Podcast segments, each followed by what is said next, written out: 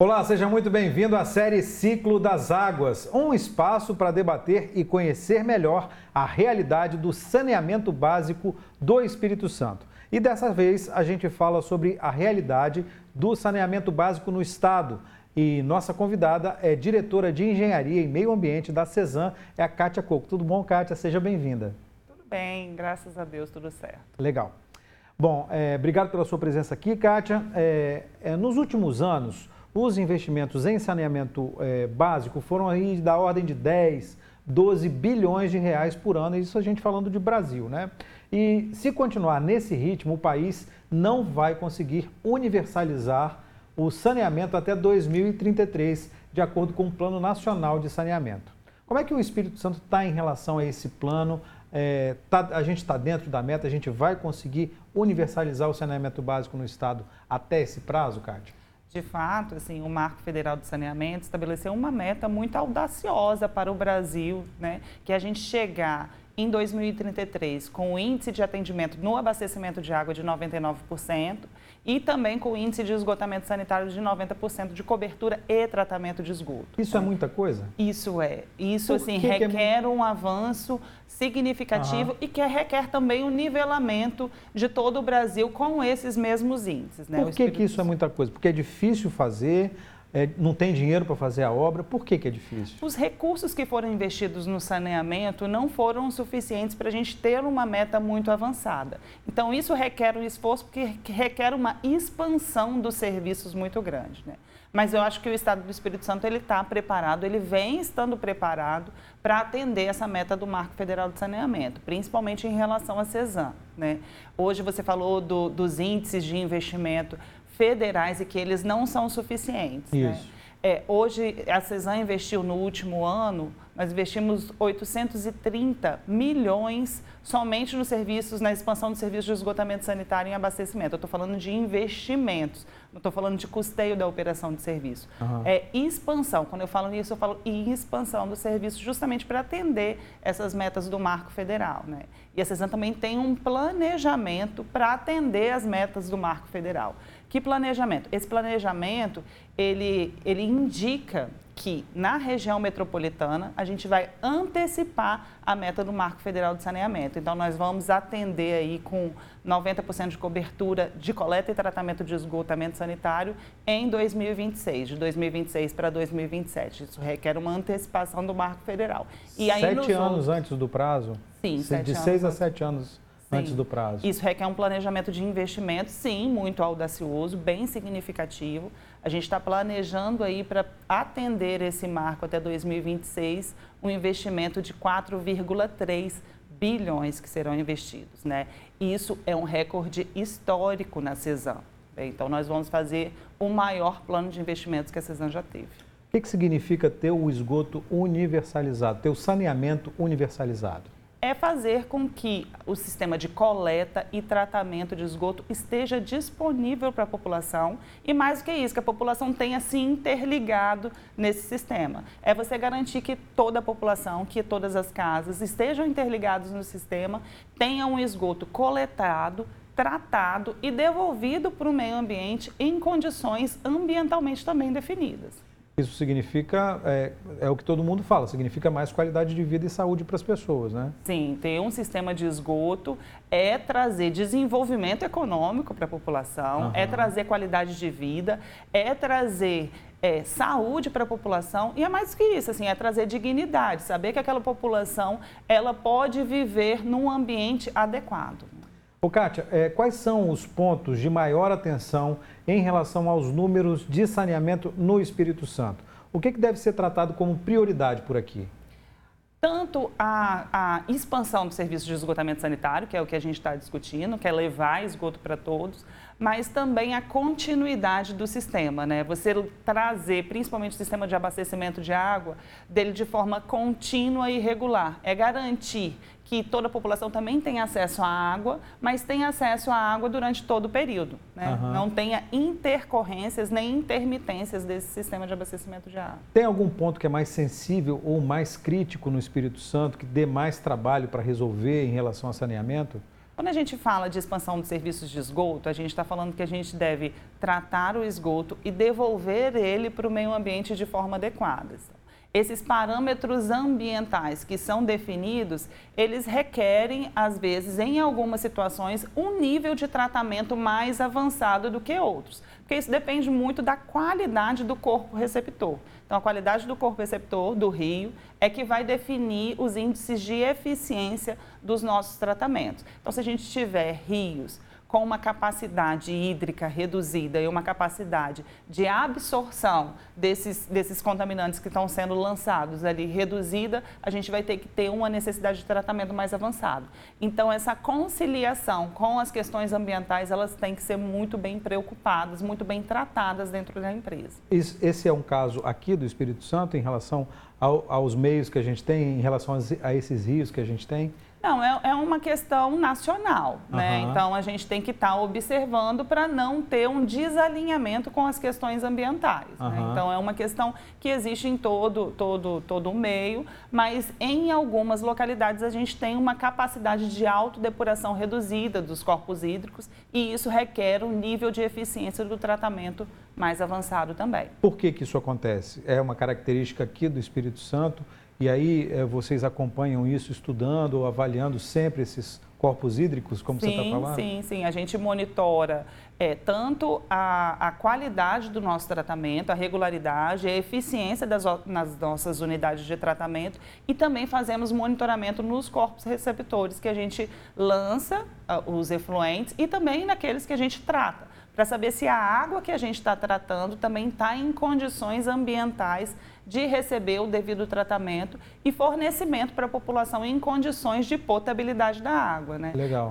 É interessante você observar, até a gente falando sobre isso, que a gente tem uma visão do ciclo completo da água. A gente tanto capta a água no rio, trata ela, disponibiliza para a população em condições ambientais, em condições potáveis da água a população consome essa água, produz o efluente, que é o esgoto, a gente coleta o esgoto novamente, trata o esgoto e nova, novamente devolve para os corpos d'água em condições ambientais definidas. Né? É o ciclo da água, é né? É o ciclo completo. Então, é. a gente tem um pensamento do rio ao rio, né? Tanto as condições que a gente tem que captar a água do rio, quanto também de devolver para o rio. Como é que é a preocupação é, com a, a, qualidade desse serviço? Tem metas a cumprir? É, tem um, é, um, índice de excelência a seguir? Como é que é essa preocupação? Porque a gente fala de tratar o esgoto e devolver para o rio, né? E o esgoto, quando você fala de esgoto, você fala assim, poxa, é, é tudo de ruim que você é, dá descarga e vai embora lá. E aí você fica pensando assim, pô, isso vai voltar para o rio? É, que nível de excelência, com que nível de excelência que vocês trabalham? Sim, tanto a água que a gente capta, trata e fornece para a população, ela tem que ser fornecida dentro dos padrões de potabilidade. Os padrões de potabilidade da água são definidos pelos, pelo Ministério da Saúde. E aí ele define tanto a frequência de monitoramento, quanto os parâmetros que devem ser monitorados e o resultado desses parâmetros. Então, uhum. tudo isso a CESAM, ela faz as análises e disponibiliza para a população. Se as, se as pessoas repararem, na sua conta de água chega uma tabelinha com todos esses parâmetros, a frequência de monitoramento e o índice de conformidade desses parâmetros. Tudo isso para garantir para a população que ela tem uma água segura do ponto de vista da saúde. Né? E com relação ao tratamento de esgoto, os parâmetros também de eficiência são definidos ou pelo CONAMA, pelo, pelo órgão federal, ou são definidos dentro das portarias de outorgas ou no licenciamento ambiental. Então, a CESAM também segue toda essa eficiência, esses parâmetros de qualidade para o tratamento de esgoto, definidos pela portaria do CONAMA, definidos pelas, pelo licenciamento ambiental e também nas portarias de outorga. O Kátia, você falou de um investimento gigantesco da CESAM. Você falou de 4 é, bilhões, mais de 4 bilhões de reais, um investimento para alcançar essa universalização lá na frente, inclusive para antecipar esse prazo dado pelo, é, pela, pelas metas definidas é, que a gente tem no Brasil. Tem dinheiro, tem esse dinheiro para investir em saneamento no Estado? De onde que vem esse recurso? Sim, nós temos várias fontes de financiamento de recursos para garantir um investimento desse porte, né? O investimento ele se dá via tarifa, sim, mas a gente pensa com muita preocupação do investimento que é pago pelo usuário, para a gente não ter uma oneração das tarifas. E hoje as tarifas do sistema, tanto de água quanto de esgoto, elas foram definidas para estar dentro da capacidade de pagamento dos usuários. Então a gente está falando assim de uma capacidade de pagamento que limita também o plano de investimentos que a gente está fazendo. Uhum. Além disso, a gente tem outras fontes de financiamento também. A CESAM ela adere é, a, a, alguns bancos, né, inclusive com destaque para os financiamentos que vêm do Banco Mundial. Hoje nós temos grandes obras de esgoto que foram financiadas pelo Banco Mundial. E aí, assim, na região metropolitana tem algumas que a gente tem destaque como a estação de tratamento de esgoto de Araçás, a estação de tratamento de esgoto de Grande Terra Vermelha, o sistema de esgotamento sanitário de Cariacica, de Viana, todos eles estão aqui na metropolitana e foram financiados pelo Banco Mundial. E também temos obras de esgotamento sanitário no interior do estado que também receberam essa fonte de financiamento, que ela é mais atrativa para o mercado também. Na região do Caparaó, Castelo, Afonso Cláudio também, são sistemas de esgoto que são, são financiados pelo Banco Mundial. A CESAM hoje não atende todos os municípios do Espírito Santo, né? Quantos municípios são? Hoje, o, governo, o estado do Espírito Santo tem 78 municípios. Isso. A CESAM atua em 53 desses 78 municípios. Uhum. Mas isso representa uma população significativa Porque do estado. Tem a é. grande vitória, que tem a maior parte da população, né? Sim, em termos populacionais, a gente atende hoje 73% da população do estado do Espírito Santo. É, e, e, isso representa 2,4 bilhões também de pessoas. É, como, é que você, como é que a CESAM traça a estratégia para alcançar é, esses, é, essa universalização, né, chegar a, a, maior, a maioria quase absoluta das pessoas com água tratada e com é, esgotamento tratado? Como é que é feito essa, esse planejamento justamente em função dessa coisa do Grande Vitória tem muito mais gente do que o restante do estado, mas ao mesmo tempo a CESAM atende a municípios do interior do estado, né? Como é que é feito esse planejamento? Como é que é feito, como é que se trabalha a prioridade nisso? Nós temos contratos específicos com cada um desses municípios. Esses contratos, eles têm como anexo um plano municipal de saneamento. Nesse plano municipal de saneamento, ali o município define e pactua com a CESAM. Como que ele quer fazer essa expansão? Então, a gente segue exatamente essa expansão, essa universalização definida pelo município nos seus planos municipais de saneamento. Todas essas prioridades pactuadas com cada um dos municípios, eles são incorporados na empresa, a empresa faz um plano de investimentos observando todas essas metas pactuadas para aí sim a gente trabalhar todos os municípios de forma isonômica, de forma uniforme também, de forma a atender a todos esses anseios que são do município e são pactuados contratualmente com a CESAM. É, é, e aí, é, tudo com base nesse prazo que tem para universalizar, né? Sim, sim, sim. Nós trabalhamos com tanto as metas dos planos municipais de saneamento, elas também estão, têm que estar alinhadas com as metas do Marco Federal. Como que isso surgiu? É, em 2020 foi publicado né, é, o Marco Federal de Saneamento estabelecendo essas metas de universalização, estabelecendo a meta aí de 90% de cobertura e tratamento de esgoto e de 99% de cobertura e tratamento de água. O que, que, que a CESAM fez? A CESAM buscou os municípios para estabelecer essas metas e como que seria o crescimento gradual para a gente atender essas metas. Então, nós fomos aos municípios e fizemos aditivos nos contratos de programa, colocando como que seria a progressividade de expansão desses, desses sistemas. E aí, agora a gente tem uma meta contrato, uma meta estabelecida pela legislação uhum. e também pactuada nos contratos. Nos contratos. Então, cada município tem a sua meta para cumprir. Vai, vai conseguir cumprir todas essas Sim, metas? Sim, vamos trabalhar para cumprir todas as metas. Né? E que Estamos... tipo de trabalho vocês estão fazendo para antecipar o cumprimento dessas metas? Porque você fala de antecipar de seis a sete anos, é muita coisa, né? Sim, para a região metropolitana, é. sim. Eu acho que esse já é, já é um trabalho que já vem sendo é, feito ao longo dos anos. Né? Então, nós já temos hoje, principalmente aqui na região metropolitana, três parcerias público-privadas já instaladas. Né? Nós começamos com a parceria público-privada de Serra, depois passamos, fizemos aprimoramentos nesse modelo, é, implementamos a parceria público-privada no contrato de Vila Velha e agora também temos o contrato de Cariacica. E para agora, prevendo o, a expansão dos serviços de esgoto, nos demais municípios e também da região metropolitana e também nos municípios do interior, nós estamos modelando uma parceria público-privada que envolve aí mais 43 municípios. Né? Então, isso garante que a CESAM tem um planejamento de expansão de serviços de forma própria, mas também unindo esforços com a iniciativa privada, para garantir realmente a universalização do serviço. Mas aí como é que funciona isso? a iniciativa privada entra com recurso, entra com investimento, entra como parceiro meio a meio investimento. Como é que vai funcionar essa parceria público-privada? Ou essas parcerias, né? É, a parceria público-privada, ela tem um plano de investimentos associado a esses contratos que a gente faz por meio de um processo também licitatório. Então ali já tem um plano de investimentos, então a iniciativa privada ela sabe exatamente quais os pontos que ela tem que investir e sabe também as parcelas de remuneração que ela vai ter. A parceria público-privada, no, nos modelos que a gente tem, ela entra com uma parcela fixa de investimentos que ela tem que realizar, mas também com uma parcela variável em relação à operação que ela executa desses sistemas. Então, ela tem ali uma segurança uma, e também uma previsibilidade dos investimentos que ela tem que fazer uhum. e também uma garantia da receita que ela vai ter, que é uma receita repassada pela própria CESAM. A CESAM repassa a receita para ela? Sim, a CESAM continua com toda a administração e o relacionamento com os usuários. Uhum. Tudo isso a CESAM vai continuar. Então, a população pode ficar tranquila que caso ela requeira alguns serviços ou ela tenha alguma reclamação a fazer, ela vai continuar tendo acesso à forma de contato com a CESAM, que a principal delas é através do telefone 115. Então, esse contato é feito pela CESAM.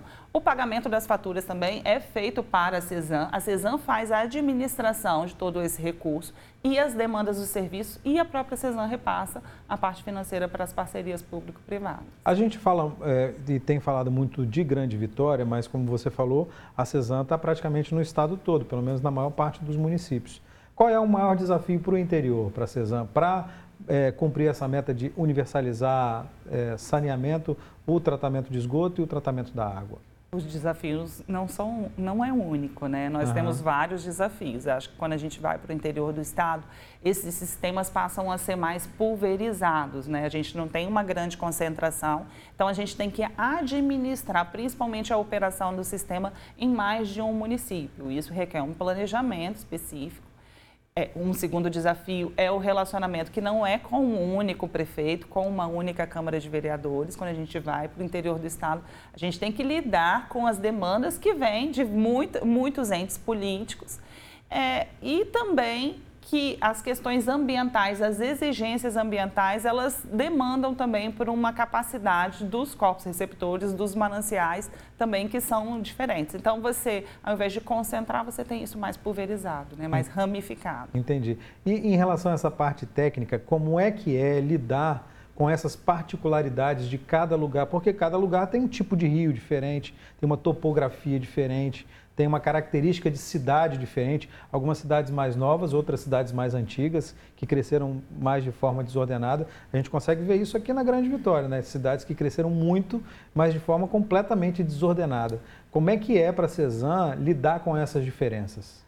Tanto o sistema de água quanto o sistema de esgoto, ele tem que ser projetado e implantado observando as características locais. Realmente a gente tem é, determinadas regiões que têm uma topografia mais suave, então a gente nisso tem, às vezes tem que fazer uma extensão de rede muito maior e tem municípios, tem localidades mais verticalizados, como é o caso aqui da, na, da região metropolitana. Uhum. No caso aqui da região metropolitana, quando a gente vai implantar, por exemplo, uma rede de água, pelo fato dele uma ligação atender um prédio com muitos apartamentos, essa rede de água ela tem que ter um, um, um, diâmetro maior, um potencial de abastecimento maior do que às vezes num município do interior, que é uma região que é característica por ter mais casas ao invés de prédios. Uhum. Então, tudo isso determina no sistema que a gente vai implantar. Então, a gente tem que estudar o sistema de acordo com as características tanto topográficas quanto com as características de assentamento e de expansão também, né? Porque a gente, quando vai implantar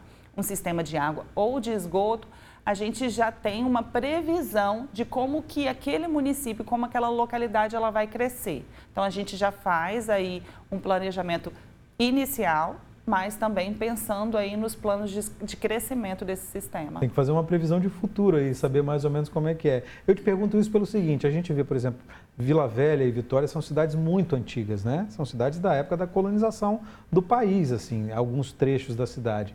E aí a gente vê obras acontecendo e, e falando assim, poxa, por que não fez isso antes? Por que, que a galeria não era maior antes? Né? Por que, que é, sabe que tem esse problema aqui, é, por que, que não fez já pensando no futuro? Será que dava lá atrás? Não digo na época da colonização, claro, mas digo assim, no começo do, do século XX, por exemplo, lá 1920, 1930, não dava para fazer. Você acha que não dava para fazer uma previsão de como é que as cidades iam crescer? Ou não tem como a gente fazer esse tipo de previsão? É, hoje os projetos que a gente implementa, que a gente desenvolve, já tem esse horizonte, esse olhar para um horizonte, né? A gente define um horizonte aí, geralmente nos projetos de saneamento, de 20 a 30 anos. Então, a gente já olha o sistema que tem que ser implementado atualmente e desenvolve uma projeção de expansão para os próximos 20 ou 30 anos. Isso já é comum nos sistemas de saneamento. Ocorre que, a depender da expansão de fato que, que é feita no município, pode ser que esse planejamento não corresponda à realidade de expansão. Então, aí, quando há esse, é, esse descasamento entre o planejamento e a realidade, a gente tem que fazer, às vezes, obras específicas para atender. A gente está falando muito das demandas da companhia responsável pelo fornecimento de água e fornecimento de é, tratamento de esgoto, que é a CESAM. E qual é o papel do cidadão, da pessoa que está lá em casa, é, que quer, que precisa da água tratada, que precisa do esgoto tratado? Como é que deve ser a postura desse cidadão é, para ajudar a alcançar essa meta de universalização? Sim, quando a gente fala assim das responsabilidades, assim a responsabilidade da CESAM vai até, por exemplo, quando a gente fala do tratamento de água, vai até a distribuição e até o momento que a gente entrega a água no hidrômetro do cliente. O uso interno é de responsabilidade do morador. E aí, uma das responsabilidades de cada morador é que ele tem uma reserva de caixa d'água, uma caixa d'água, suficiente para o abastecimento do seu imóvel num período de 24 horas. E não só ter essa caixa d'água, de manter essa caixa d'água limpa. E é como que ocorre a limpeza da caixa d'água? As orientações são para que a, a caixa d'água seja limpa a cada seis meses. Então, essa é uma importante, é uma ação importante que cada morador tem que ter, além da caixa d'água, de fazer a limpeza da caixa d'água. Quando a gente fala do sistema de esgotamento sanitário, que a gente fala do uso correto do sistema de esgoto, é evitar lançar, evitar não, não lançar no sistema de esgoto é, lixo, né? Não lançar cabelo, não lançar cotonete, não lançar isso, fazer com que ocorra essa separação e esse tipo de material seja lançado no lixo mesmo e não na rede de esgoto. Uhum. E também a gente pede uma orientação muito grande da, da, população, é que não lance gordura na rede de esgoto, né? Que tenha uma caixa de gordura e além disso, a gordura do próprio cozimento das pessoas na sua casa, no seu fogão, ela seja destinada de forma adequada, né? Por que que não pode, Kátia?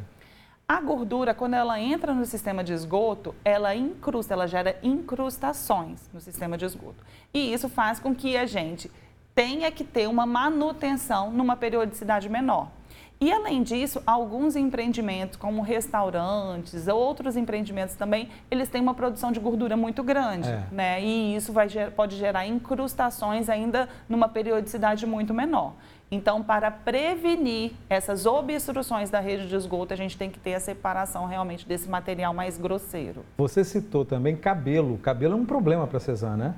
Sim, sim. O cabelo ele entra, por exemplo, nas bombas de, nas bombas das estações elevatórias de esgoto e pode danificar essas, essas, essas bombas, né? Então é importantíssimo que a população não jogue cabelo né, Mas aí não tem, sistema de esgoto. Durante o tratamento é, daquele resíduo, da, daquela água que sai das casas, não, não tem como separar, não tem como dissolver. Qual é o problema do cabelo, Kátia? Sim, o, o, cabelo, quando ele gera um chumaço de cabelo, né, ele pode danificar tanto as estações elevatórias, o sistema de bombeamento, quanto ele pode danificar própria, a própria estrutura do tratamento biológico nas unidades de tratamento de esgoto em si. O que, que a CESAM faz para isso? A gente tem um sistema para justamente reter esses sólidos grosseiros. Não é o ideal, a população não deve lançar, mas nas nossas estações de tratamento de esgoto a gente tem um sistema de tratamento preliminar que a gente, que a gente chama, que é justamente para reter esses sólidos grosseiros e evitar que eles entrem na estação e prejudiquem a eficiência do tratamento. Como é que é o comportamento do capixaba em relação à água e em relação ao esgoto? Bem, nós temos que ter uma postura colaborativa, né? Como eu falei, no sistema de tratamento de água, ter uma caixa d'água, fazer corretamente a limpeza da caixa d'água. E no sistema de esgotamento sanitário também de fazer, de ter um cuidado para a gente não lançar lixo junto com o esgoto, né?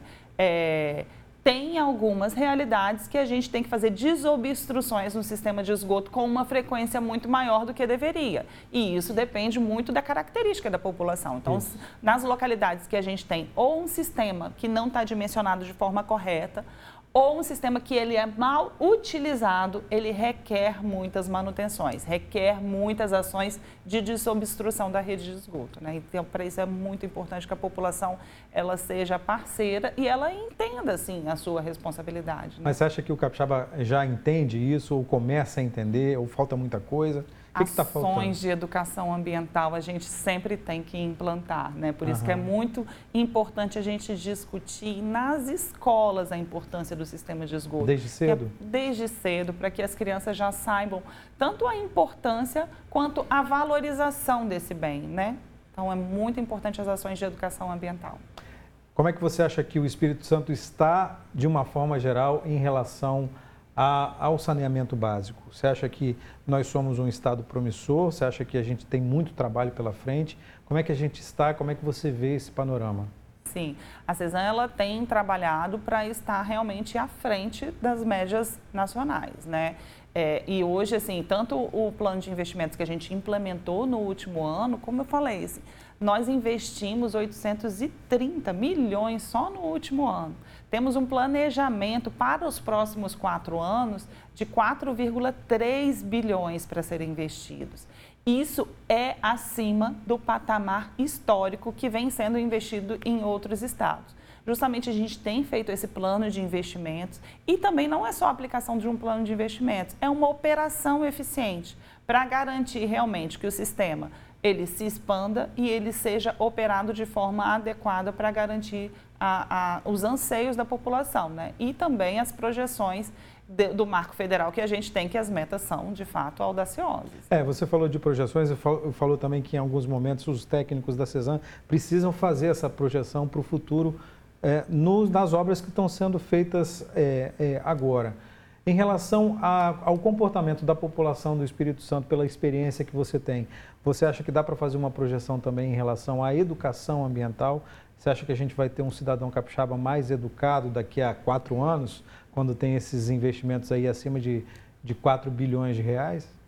Ah, com certeza, né? Uma população que tem é, um serviço, que tem acesso ao serviço de esgotamento sanitário, ela acaba é, recebendo outras oportunidades de melhoria. Né? A gente, quando destina uma rede de esgotamento sanitário, a gente está levando ali para ela um sistema mais digno para ela morar, mais respeitoso para ela.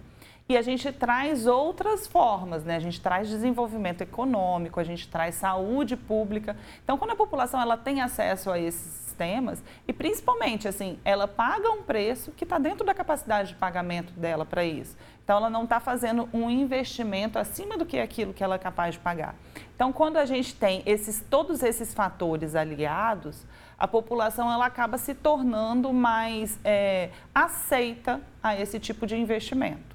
Né? Então a gente está falando aí que a população está colaborando com essa, com essa expansão. E nós, assim, trabalhamos com vários municípios e a nossa maior demanda são pessoas, são é, organizações que solicitam a CESAM realmente a expansão desse sistema. A gente não recebe hoje mais, como caso que a gente já vivenciou no passado, assim, pessoas que não estão aceitas aos serviços de esgotamento sanitário. Hoje a gente tem uma aceitação muito grande da população pessoas em relação não, ao serviço. Que não queriam a, a, Não queriam esgoto, né? Assim, a gente já enfrentou isso no passado, uhum. mas a gente conseguiu, com as ações de conscientização, de educação ambiental, fazer com que a população ela estivesse aceita a receber um serviço de esgotamento sanitário. Aquela, res, aquela resistência a muitas vezes a pessoa ligar a, a, a casa dela à rede de esgoto, isso continua? Isso evoluiu um pouco? Como é que está isso? Sim, a gente já conseguiu ações assim